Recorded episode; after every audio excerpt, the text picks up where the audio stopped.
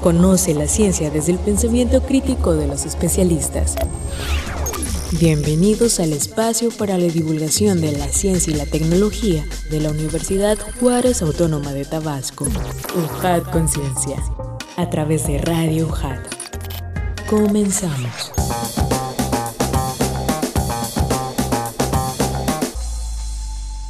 Hola Juchimanes, bienvenidos sean a un programa más de UJAT Conciencia, el espacio donde estamos difundiendo el conocimiento científico generado por los investigadores de nuestra alma mater. Nos da muchísimo gusto que nos acompañen porque pues este programa ha ido teniendo algunos cambios en los últimos meses y que trata de difundir el mismo acervo cultural, científico, tecnológico que se genera en esa casa de estudios. A nombre de, de la Secretaría de Investigación, Posgrado y Vinculación, les damos la bienvenida porque también estamos haciendo esfuerzos con el Centro de Comunicación y Radio UJAT en esta nueva faceta Bienvenidos entonces en este programa donde estamos a través del 107.3 de FM Radio UJAT, voz universitaria, y también nos pueden escuchar en internet en www.radio.ujat.mx. Estamos transmitiendo desde Avenida Universidad Sin Número, Zona de la Cultura, Colonia Magisterial, Villahermosa, Centro, Tabasco.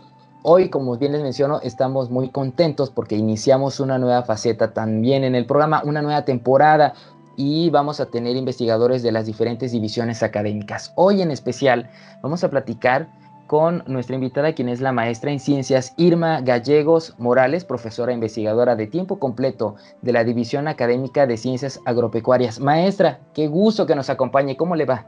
Hola, ¿qué tal? Muy buenas tardes. Aquí, ahora sí que en la distancia, un gran saludo y agradeciendo la oportunidad que nos brinda precisamente para dar a conocer todas esas actividades académicas que hacemos en la División Académica de Ciencias Agropecuarias. Y sobre todo ir acercando también a las nuevas generaciones a interesarse en esta misma línea de investigación y pues vamos a conocer un poquito, ¿no? De, de, lo que ha realizado en materia de investigación, porque tiene una trayectoria bastante amplia, maestra.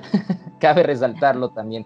Eh, desde el 96 a la fecha es profesora investigadora de la DACA, tiene sus estudios en la licenciatura en biología por nuestra casa de estudios y tiene una maestría en ciencias en la especialidad en, en, ecología acuática y pesca de la Facultad de Ciencias Biológicas de la Universidad Autónoma de Nuevo León y tiene una participación muy activa en proyectos de investigación en el área de acuacultura como responsable y colaboradora, asesoría de tesis de licenciatura y maestrías del programa educativo de Ingeniería en Acuacultura y Medicina Veterinaria y Zootecnia y tiene diversas publicaciones en revistas científicas y algunos capítulos de libros, así como también su participación como ponente en eventos de acuacultura de carácter nacional e internacional. Y bueno, también como organizadora en foros de acuacultura de DACA, UJAT y también en la organización de los simposios internacionales de acuacultura en esta misma división.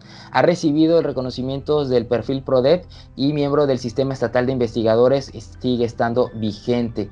Y vamos, maestra, si usted nos lo permite, a conocer la sección que tenemos a, previa al tema que vamos a desarrollar el día de hoy.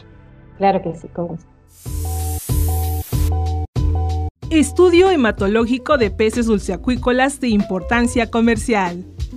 La hematología es la especialidad médica que se dedica al estudio de la sangre y sus componentes, como células sanguíneas y los trastornos o alteraciones que tiene. Esta rama científica aporta herramientas que puedan funcionar para el estudio de este tejido de cualquier ser vivo, por ejemplo, en el análisis en animales que sirven en la producción comercial. Asimismo, la seguridad alimentaria es de suma importancia, ya que se debe garantizar la inocuidad de los productos alimenticios, entre ellos los de origen acuícola y pesquero Asimismo, la seguridad alimentaria es de suma importancia, ya que se debe garantizar la inocuidad de los productos alimenticios, entre ellos los de origen acuícola y pesquero. Las principales consecuencias fisiológicas cuando los peces se encuentran en condiciones de estrés son desequilibrio iónico, osmótico y alteraciones hematológicas.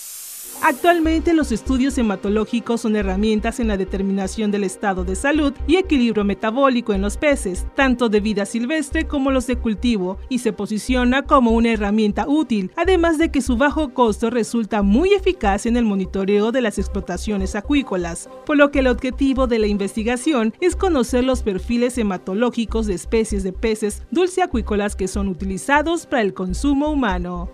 Reportó para UJAT Conciencia Ángeles Jiménez. Ahora sí, maestra, vamos a desarrollar el tema. Ya voy, ya me voy a, ya quitar del micrófono para que usted nos pueda platicar. Muy importante e interesante que escuchamos en la cápsula anterior. Bueno, aquí es importante eh, mencionar que como yo estoy adscrita al programa educativo de Ingeniería en Acuacultura, quiero decirles qué es la acuacultura, ¿no? Porque muchas veces hablamos de acuacultura, pero no sabemos exactamente a qué se refiere. Eh, la acuacultura es el cultivo de organismos acuáticos, ¿sí? Pero en condiciones controladas. Nosotros podemos tener todos los controles desde la reproducción, el crecimiento, la engorda, todo el proceso productivo. A diferencia de las pesquerías, que solamente es la extracción del medio natural, la extracción de ríos, de mares, etc. La acuacultura surge como una alternativa precisamente para tener producción de alimentos que permitan o que brinden una seguridad al consumidor. De aquí es donde es importante resaltar por qué la seguridad alimentaria. En los tiempos que estamos viviendo, con todo esto de la pandemia del COVID y con tantos cambios que hay en el ambiente, están surgiendo enfermedades emergentes, enfermedades que no se conocían, enfermedades nuevas. Y el sector acuícola y pesquero no es la excepción.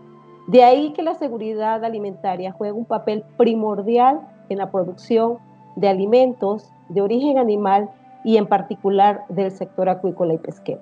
Pero por otro lado también tenemos que garantizar que los organismos que vamos a cultivar estén en las condiciones de bioseguridad. Es decir, hablamos del bienestar animal. No solamente es garantizar que el consumidor tenga un producto de calidad, sino que los organismos sean o mantenidos o sean pescados de lugares inocuos. De ahí que la importancia de hacer estudios que permitan precisamente saber cómo están estos organismos acuáticos, ya sea de cultivo o ya sea en el ambiente natural. Y algo importante aquí es la sanidad acuícola. ¿Sí? Sanidad es sinónimo de salud, acuícola es sinónimo de acuacultura. Como lo mencionaste al principio, eh, ya casi tengo 25 años en la UJAD, en el programa educativo de Ingeniería en Acuacultura, y esto me ha permitido desarrollar una serie de investigaciones, no solamente en esta parte de la hematología, sino también con las comunidades, con diagnósticos eh, biológico-pesqueros, también en el mejoramiento genético de algunas especies, particularmente en este caso la tilapia.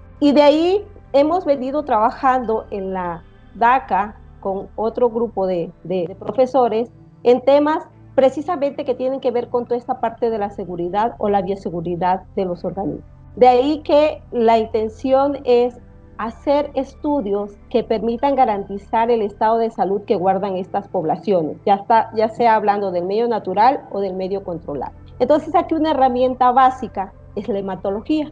Por eso el tema de, la investigación es el estudio hematológico de especies dulceacuícolas de importancia comercial. ¿Por qué especies dulceacuícolas? Porque estamos hablando de especies de agua dulce. Aquí no son especies marinas. ¿Y por qué de importancia comercial? Porque son los que forman parte de la dieta de los tabasqueños. Estamos hablando de cíclidos, conocidos comúnmente como tenguayaca, como castarrica, como tilapia, algunos bagres, y la idea es precisamente ir haciendo estudio con estas especies para poder tener las bases y los perfiles de cómo son la parte hematológica de estos organismos. Entonces, ¿qué va a ser la hematología? La hematología es el estudio de la sangre. Nosotros eh, hacemos, son pruebas muy sencillas que permiten saber el estado fisiológico y nutricional que guardan en este caso los peces. Es una herramienta muy sencilla y barata. En el caso de los humanos, cuando nos sentimos mal, vamos al médico y lo primero que nos mandan a hacer es un análisis de sangre. Pues esto es lo equivalente a hacerle un análisis de sangre a los peces. Entonces, en esta parte yo me enfoco a lo que sería una biometría hemática. La idea aquí es saber cómo está el sistema, eh, se puede decir, eh, sanguíneo de los peces. Y aquí la importancia es que estos eh, valores me pueden dar la referencia de en qué condiciones se encuentran. Si, por ejemplo, tienen enfermedades, tienen deficiencias nutricionales, tienen algo que les está causando el estrés. Aquí es muy importante mencionar algo. Los organismos, al principio mencionaba yo del bienestar animal. Tiene que haber un equilibrio entre lo que es el medio ambiente, ¿sí? en lo que es la parte eh, del organismo como tal y los patógenos. Si hay un desequilibrio en algunos de estos, es cuando empieza a presentarse algunos problemas, en este caso el estrés, y este estrés puede estar causado por contaminación del agua, por temperaturas a lo mejor muy altas o muy bajas. En el caso particular de los peces, son de sangre fría y esto significa que ellos no pueden regular la temperatura, que están a expensas de cómo varía la temperatura del agua. En el caso particular de la acuacultura, nosotros podemos tener un control de todos estos parámetros. Nosotros podemos brindarle la calidad de agua eh, adecuada para los peces. Sin embargo, en el medio natural no. En el medio natural ellos están expuestos a contaminación, están expuestos a una serie de, factores antropológicos que pueden causar eh, en cierta manera cualquier enfermedad. Entonces, la sanidad lo que busca precisamente es la prevención, ¿sí? y el control obvio de estas, de estas enfermedades. Entonces, la hematología me va a permitir a mí, con una muestra de sangre, ¿sí?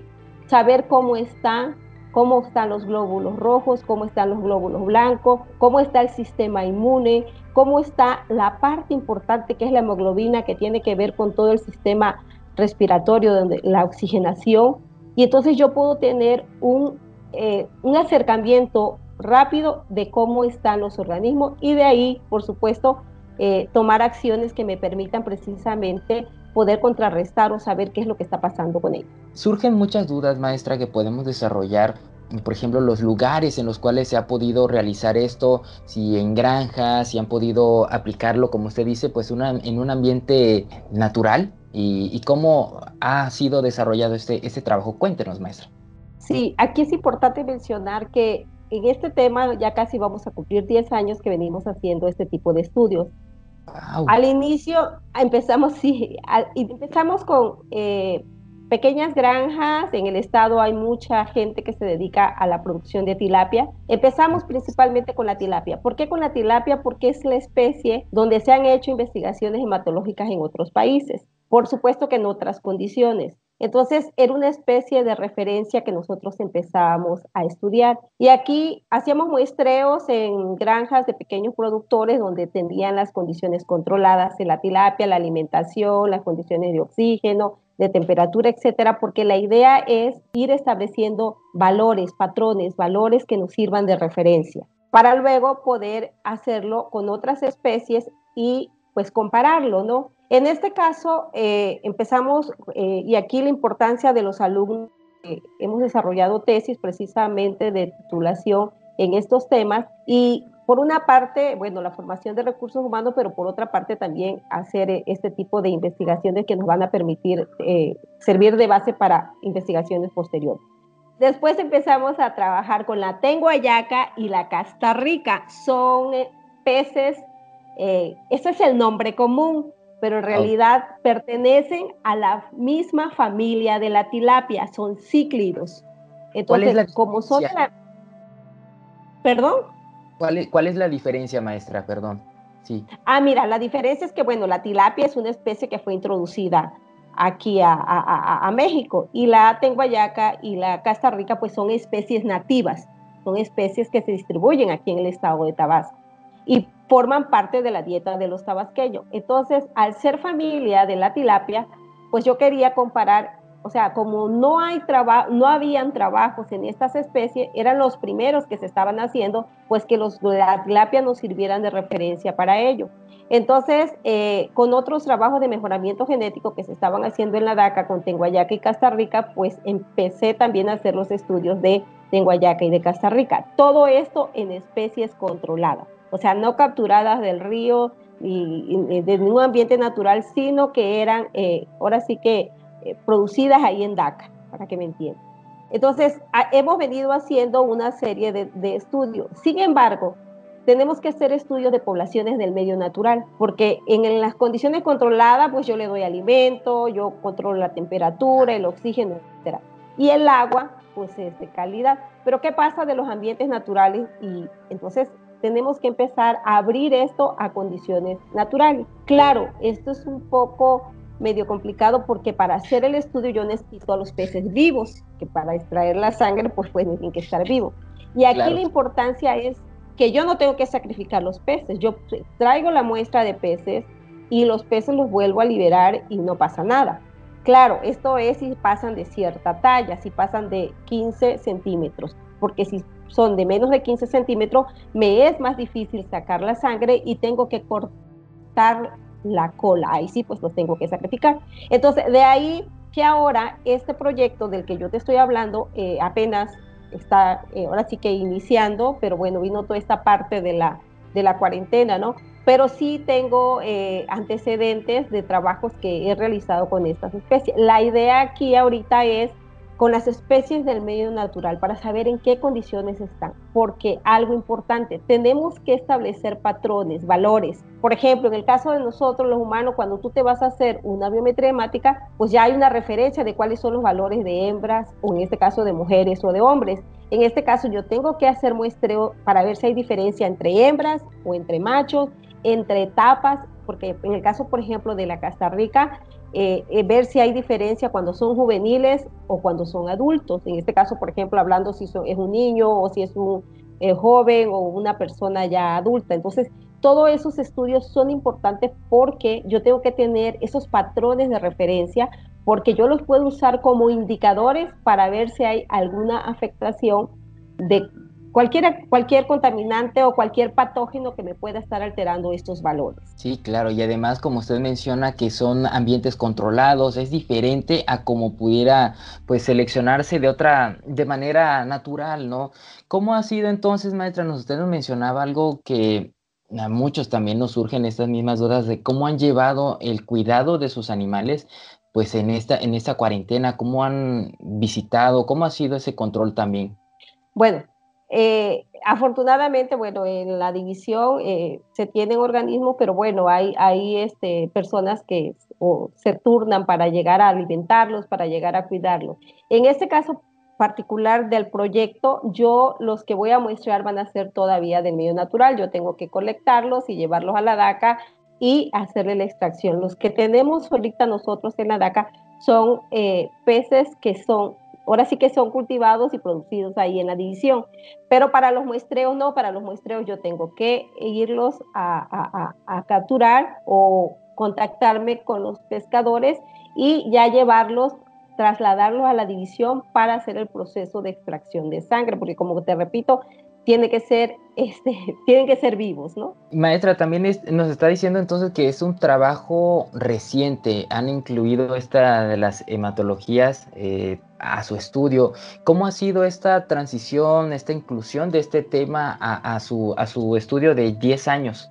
Ah, mira, eh, en el caso particular de la maestría, ¿sí? yo trabajé esta parte de la hematología en el Bagre de Canal y algo importante que, a mí me llamó la, la, la, atención incursionar en este tema era cómo a través de una prueba tan sencilla podíamos diagnosticar. En el caso particular, mi tesis de maestría fue sobre contaminantes, ¿no? Cómo algunos eh, insecticidas organofosforados, que son eh, ahora sí que utilizados deliberadamente, pueden afectar esta parte hematológica de los peces. Entonces, no solamente desde el punto de vista de contaminación, sino desde el punto de vista de salud. Entonces, toda esa parte del bienestar, de hecho, precisamente yo dentro de las materias que imparto en la división está lo que es la parte de control de enfermedades, la parte de genética, la parte de sanidad acuícola, que tiene que ver con toda la parte del bienestar. Sí es cierto para el consumidor, pero yo me voy hacia la parte del bienestar del organismo, porque el organismo tiene, lo tenemos que tener en las mejores condiciones para garantizar también un producto inocuo. Y es precisamente toda esta parte, por supuesto que hace falta eh, investigación, porque estos temas se han desarrollado en especies como la trucha, como la carpa, como el salmón, y en este caso la tilapia, pero para las especies de aquí del estado no hay trabajos hematológicos. Ya en este caso, por ejemplo, sí tenemos de Costa Rica, sí tenemos de Tenguayaca, pero la idea es ir haciendo estos estudios con las demás especies nativas de aquí para poder tener perfiles, cuáles son esos parámetros que tienen estas especies y el día de mañana utilizarlos como, como indicadores de que algo está pasando, de que a lo mejor no están siendo bien alimentados, de que presentan algún tipo de enfermedad y a través de estas pruebas Mira, la cantidad de sangre que yo saco no pasa de 2 mililitros, porque a los peces tampoco se le puede sacar mucha sangre. Son pruebas rápidas, son pruebas baratas. Afortunadamente, te digo que cuando yo empecé con este estudio, un proyecto financiado en ese tiempo por el PIFICA y yo pude comprar equipos que son los que he venido utilizando. Entonces, con lo que hemos venido de proyectos anteriores, hemos, es como yo he venido ah, ahora sí que desarrollando este tipo de trabajos, ¿no? Y aquí lo importante también es que los jóvenes o los, los, los, futuros ingenieros en acuacultura vean todo ese campo que tiene, ¿no? Dar asesorías. Aquí en el estado ahorita hay muchas granjas privadas y los chicos pueden ir a dar asesorías van, toman una muestra, así como se dan asesorías a los, a, los cerdos, al, ganado, y, y, es una forma también de garantizarle al productor que sus peces están sanos y sobre todo prevenir, porque hay que evitar que hayan enfermedades. En la acuacultura está prohibido el uso de medicamentos, así que por eso las buenas prácticas de acuacultura se tienen que implementar. ¿Por qué? Porque si descuidamos, podemos perder toda una producción. Pero además, no podemos depender del medio natural, porque en el medio natural los organismos pues van a estar expuestos a una serie de eh, contaminantes y con el cambio climático también que no solo los peces, los camarones, los tíos, son los organismos afectados porque están a expensas ¿sí? de los cambios ambientales entonces de ahí, por eso es que estos, estos, este es una área muy importante que a veces a lo mejor no se le da la importancia para algunos, ¿no? Pero en el caso particular para mí, eh, yo considero que es una herramienta valiosísima que cada día se está haciendo más utilizada y que permite tener un acercamiento rápido de cómo está el organismo, ¿no? Y también, maestra, es importante puntualizar de que no es solo por interés que a usted le parece muy eh, fascinante este mundo, sino que también el impacto comercial que puede tener es de suma importancia porque es lo que consumimos. Nos queda una, una pregunta precisamente del, del sector comercial. Pero una pregunta que nos mandan del público, que nos parece también muy importante, es cómo es que se realiza el proceso de extracción de, sangre a un pez. Esto es muy interesante saberlo. Y también, pues, este, cómo hacen esta hematología a las especies que, pues, no pueden estar de fuera del agua y que lo tienen que hacer afuera del agua. Eh, muchas cosas, ¿no? Te decía que es una herramienta valiosa porque con una pequeña muestra de sangre podemos tener, eh, pues, mucha información de cómo está el estado fisiológico y nutricional de los peces. En este caso, eh, yo no sacrifico los peces, los peces se anestesian para que se queden ahora sí que quietos y la sangre la obtengo del pedúnculo caudal, o sea, cerca de donde está la aleta de la cola, pues para que me entiendan, ¿no? Entonces se extrae la sangre con una jeringa. Algo aquí hay que tener eh, muchísimo, eh, este, ahora sí que práctica, ¿no? Porque es muy difícil si no se tiene eh, sacar la sangre porque la sangre de los peces se coagula demasiado rápido. Entonces tenemos que usar eh, la heparina, que es un anticoagulante, para poder extraer la sangre. Una vez se extrae la sangre, esta es depositada en unos tubos eh, que, que, tienen este, anticoagulantes precisamente. Y bueno, ya de ahí se empieza el proceso de determinar. ¿Cuáles son los parámetros que yo determino? Yo determino el microhematocrito, lo que es equivalente en humano al hematocrito, determino la hemoglobina, determino la proteína total del plasma, hago recuento de glóbulos rojos y hago recuento de glóbulos blancos. ¿Por qué? Porque los glóbulos rojos son los que tienen que ver con todo el proceso de eh, oxigenación, en el caso particular la hemoglobina, igual que en los humanos, es la encargada de toda esa parte del transporte de oxígeno y eso me va a dar un indicador de cómo están. Los peces pueden presentar anemia al igual que nosotros. En el caso particular de las tilapias, por ejemplo, el rango de las tilapias de la hemoglobina, dependiendo, está entre 8 o 10 eh, miligramos por 100 mililitros, ¿no? Eh, y entonces yo ya tengo un patrón de que, bueno, si una tilapia presenta una hemoglobina de 4 o 5, quiere decir que algo está pasando, porque tiene anemia, a lo mejor está desnutrida, a lo mejor tiene enfermedades eh, bacterianas, parasitarias, etcétera, ¿no? Entonces, esos dos indicadores, el micromotocrito y la hemoglobina, me dan referencia de cómo está el estado nutricional. En el caso de los glóbulos blancos, me dice cómo está el sistema inmune, cómo están los linfocitos, cómo están los basófilos, cómo están los eosinófilos.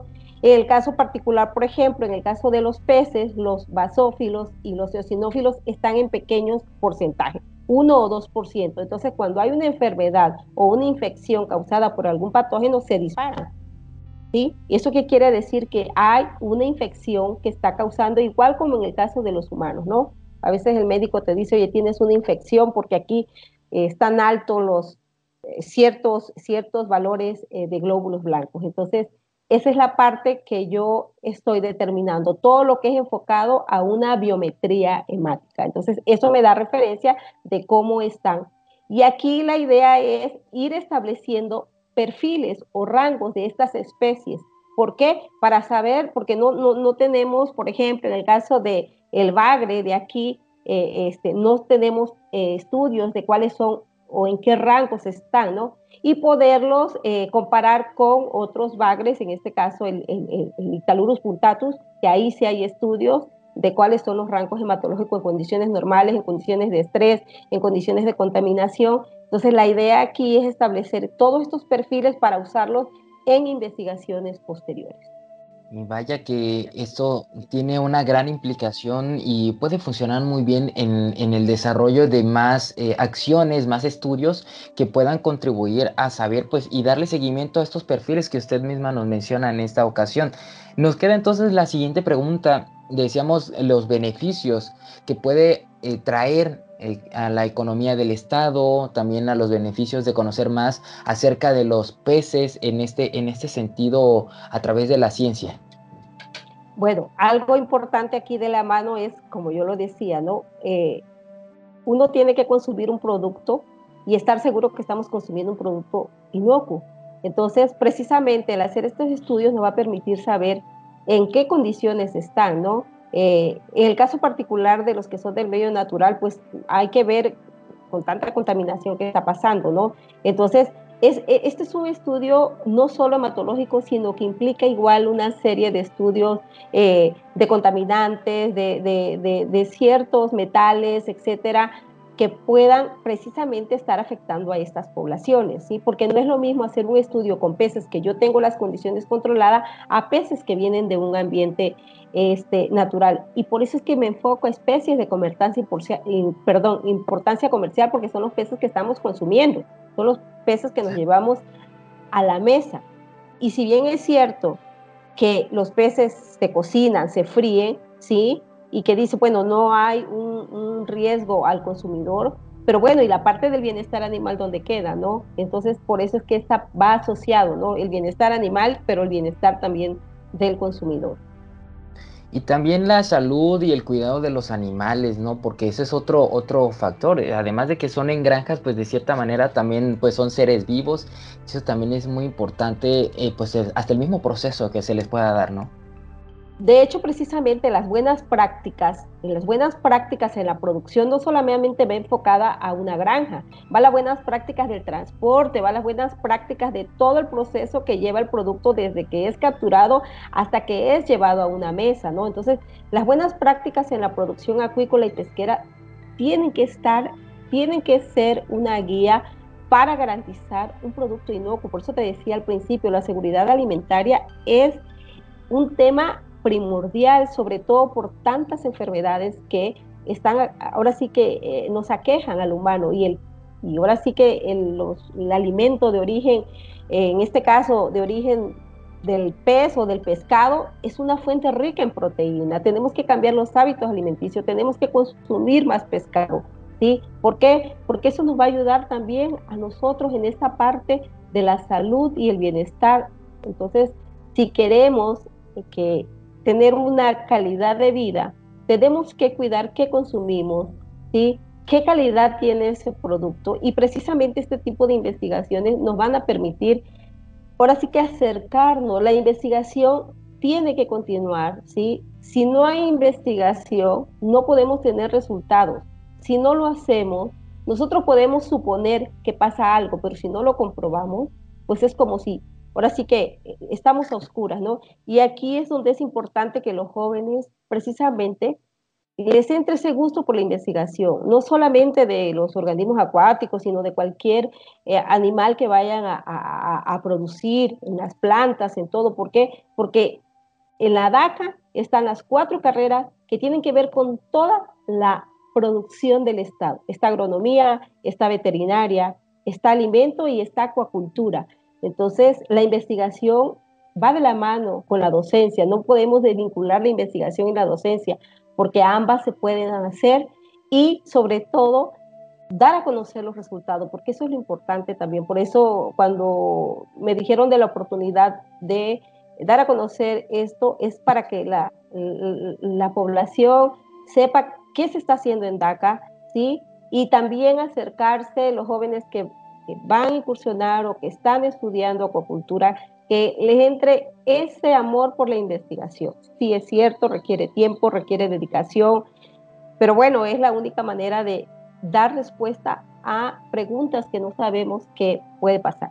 Así es, maestra. Y también pues este mismo aprovechamiento de las ramas que pueden eh, utilizarse o aprovecharse todo lo que los animales ofrecen, no solamente para el consumo humano, sino también para pues, nuestras mismas aplicaciones que necesitamos con el día a día. Debemos estar conscientes de la importancia de conocer más los componentes, tanto eh, de organismos como lo externo de, de las especies, de los peces que tenemos aquí en Tabasco.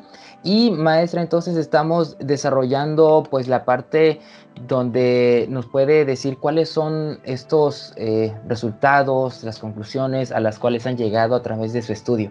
Dentro de los trabajos que hemos hecho y las tesis que hemos hecho, eh, los rangos que hemos encontrado en el caso particular de la tilapia, de la tenguayaca y de la castarrica en condiciones controladas están dentro de los rangos que se reportan por otros investigadores.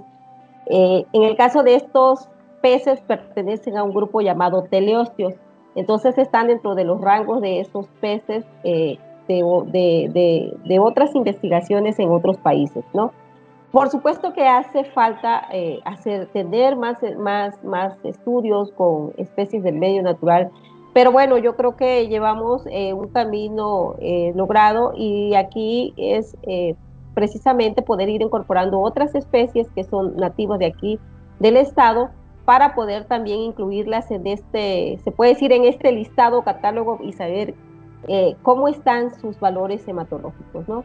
Eh, aquí lo, importante también de este estudio es que nos ha permitido tener productos, eh, tesis, artículos publicados, pero sobre todo también poder participar en eventos de acuacultura a nivel internacional, porque una de las cuestiones también es la difusión, ¿no? La difusión de la ciencia, ¿no? Entonces, eso también va de la mano. Si no tenemos resultados, pues qué vamos a ir a, o qué vamos, qué difusión vamos a hacer, ¿no?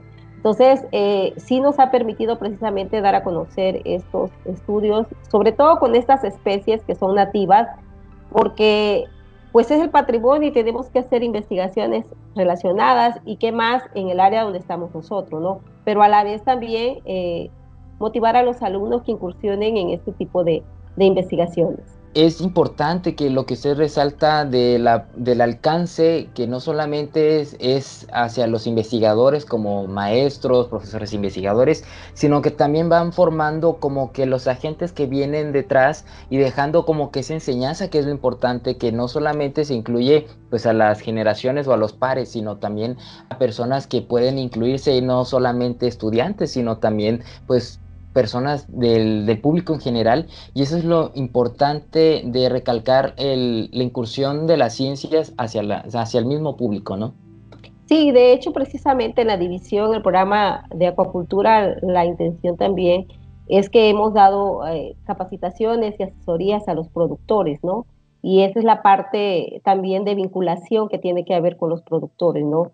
Entonces te digo, todo esto es eh, investigar, pero también ponerlo en la práctica y capacitar a las nuevas generaciones, pero también a los productores que son los que están eh, pues día a día con sus, con sus cultivos, ¿no? Entonces todo esto tiene que estar eh, ahora sí que vinculado, ¿no? Así es. ¿Hacia dónde va este estudio, maestra? ¿Cuáles son los planes o hacia dónde lo quieren proyectar ustedes en, el mediano, corto plazo, largo plazo? Bueno, eh, precisamente eh, yo te mencionaba que ahorita yo me enfoco más a lo que es la parte de la biometría hemática, ¿no? Pero eh, lo queremos incursionar más hacia toda la parte de la química sanguínea, también ver cómo está la parte de la glucosa, el colesterol. Pero bueno, ahí hay, con toda esta situación de, de, la austeridad, ¿no? Y que, que, a veces no hay este financiamiento de los proyectos, es una realidad, no lo podemos negar. Bueno, la idea precisamente es avanzando y teniendo eh, ahora sí completo un estudio hematológico, no solamente de biometría hemática, sino de química sanguínea, ¿no? Y, y y sobre todo tenerlo para las especies. Aquí, lo importante es para las especies de aquí de, del estado, ¿no? Las, las, que son consumidas, ¿no? Entonces, esperemos que eso se pueda lograr en un mediano, largo plazo, ¿no? Claro que sí, maestra. Vamos a ir entonces a una sección que estamos incluyendo también para conocer un poquito más pues de dónde toma inspiración la maestra y vamos a irnos a nuestra sección de la bibliografía recomendada por nuestro invitado. Bibliografía científica. Bueno, pues la bibliografía es muy extensa, ¿no? Eh, en la parte de peces, porque aquí entra toda la parte de fisiología, de reproducción, de genética es muy amplio la bibliografía, pero por ejemplo, todo lo que tiene que ver con los libros de sanidad, de patología de peces, porque son los que yo me baso. Por ejemplo, un, libro que para mí eh, ha sido desde, ahora sí que desde la maestría, es un libro de salud de peces, está en inglés, Fish Health, de Post, y es un libro muy completo donde vienen todas las alteraciones que pueden causar todo eh, no solamente enfermedades causadas por patógenos, sino enfermedades de origen antropocéntrico, de sustancias tóxicas, de deficiencia. Entonces, ese es un libro muy, muy completo. También está otro libro que es Patología de peces de Roberts. Está el libro que tiene que ser un, queramos saber de peces, que es el, los de ictiología. Entonces, puedo digo que bibliografía hay, eh, es muy amplia. Y por supuesto las revistas, ¿no? Las revistas científicas, las revistas, los journals de acuacultura, los de microbiología, los de, eh, de veterinaria, porque por ejemplo, muchos de estos trabajos anteriormente o de hecho en muchos países lo siguen haciendo los médicos veterinarios, los zootecnistas. Yo he tenido la oportunidad de ir a los congresos de Colombia, de Costa Rica, de Panamá, y la mayoría de estos estudios son y los realizan los médicos veterinarios. Por eso es la vinculación en DACA con los médicos veterinarios. Yo imparto una materia optativa a los médicos veterinarios que se llama producción acuícola, y créeme que los muchachos se entusiasman, eh, los, llevamos a los estanques, eh, trabajan con los peces. Entonces, es una área eh, que ellos se dan cuenta que la medicina veterinaria no solamente son eh, los bovinos, los ovinos, los cerdos, sino que los peces también tienen una, una posibilidad. Qué padrísimo, maestra, que nos pueda decir estas mismas eh, aplicaciones que puede tener y algo que menciona de que es una materia optativa y que los eh, estudiantes tengan esa misma iniciativa, pues es muy importante. algo que usted pueda platicarnos sobre sus planes a largo plazo, qué va a suceder en su carrera profesional, sus planes de vida. Cuéntenos. Bueno, algo que he aprendido en todo este tiempo es que para mí es muy importante el estar bien conmigo misma, ¿no? La satisfacción. Para mí la satisfacción, y siempre se lo digo a mis alumnos, la mejor satisfacción que yo puedo tener es que el día de mañana ustedes estén ocupando lugares y que yo me doy cuenta que todo el empeño que yo puse en la formación se vea reflejado. Y de hecho, y de hecho eh, lo hacemos. Eh, la mayoría, o si no es que todos los egresados de la carrera de Ingeniería en Acuacultura están trabajando en iniciativa privada, algunos tienen sus propias granjas, algunos están en Estados Unidos y esa es la satisfacción que yo, que a mí me da, ¿no? El ver a mis alumnos y, decir, caramba, eh, están bien, a pesar de que la carrera de acuacultura, la matrícula, y para nadie es un secreto, es baja, sí te podemos garantizar que los muchachos que salen están trabajando en el área de lo que ellos estudiaron. Y entonces esa es una satisfacción. ¿Y sabes por qué? Porque todavía hay jóvenes de la primera, segunda, tercera generación que están trabajando y que me dicen, profa, tengo una duda, este, ¿cómo le hago? Este, a veces voy, visito las granjas donde están. Entonces, toda esa vinculación que no se ha perdido es algo que me llena de satisfacción. ¿Qué es lo que sigue? Ahora sí que poner todo mi empeño en la parte de la docencia y, de la investigación. Eh, y ojalá y las cosas mejoren, ojalá y, tengamos mucho más alumnos que se interesen por esta parte, porque la verdad, estas carreras son elementales, pero son pocos los alumnos que le interesan. Nos vamos a las pláticas profesiográficas porque es una de, las, de, las, de los objetivos precisamente. Nos vamos a los cebetas, nos vamos a los bachilleres, eh, traemos alumnos precisamente para que haya eh, mayor interés en ello. A veces es difícil porque pues todo el mundo se quiere ir por las carreras, no del campo, pero nosotros les hacemos conciencia que tenemos que producir alimento, ¿sí? Para el 2030 se está pronosticado que vamos a hacer muchísimo en este planeta y la verdad con este problema del cambio climático, ¿hacia dónde va la acuacultura? Hacia la maricultura. Tenemos que cultivar peces marinos, ¿sí? ¿Por qué? Porque todo este cambio climático está, está trayendo como consecuencia que hay inhibición de reproducción, hay nuevas enfermedades emergentes, etcétera. Entonces, yo le digo a mis alumnos, la verdad, estos son temas importantes. Sí, hay que dedicarle, hay que estudiar, pero bueno, la satisfacción es esa que el día de mañana, si no quieren emplearse, sí, pueden tener sus propias granjas. Y la verdad, eh, muchos de los jóvenes que han salido, son egresados de esta carrera, tienen sus granjas y es la satisfacción de que les ha ido muy bien. Y entonces, esa es la satisfacción, ¿no? Y precisamente poder contribuir precisamente con una parte en la formación de, de, de estos ingenieros en acuacultura, ¿no? Maestra, pues nos tenemos que ir. De verdad que ha sido un agasajo tenerla en el programa, conocer más de, su perspectiva y sus aportes hacia la sociedad tabasqueña. Y nos tenemos que ir. De verdad que muchísimas gracias, maestra, por habernos acompañado.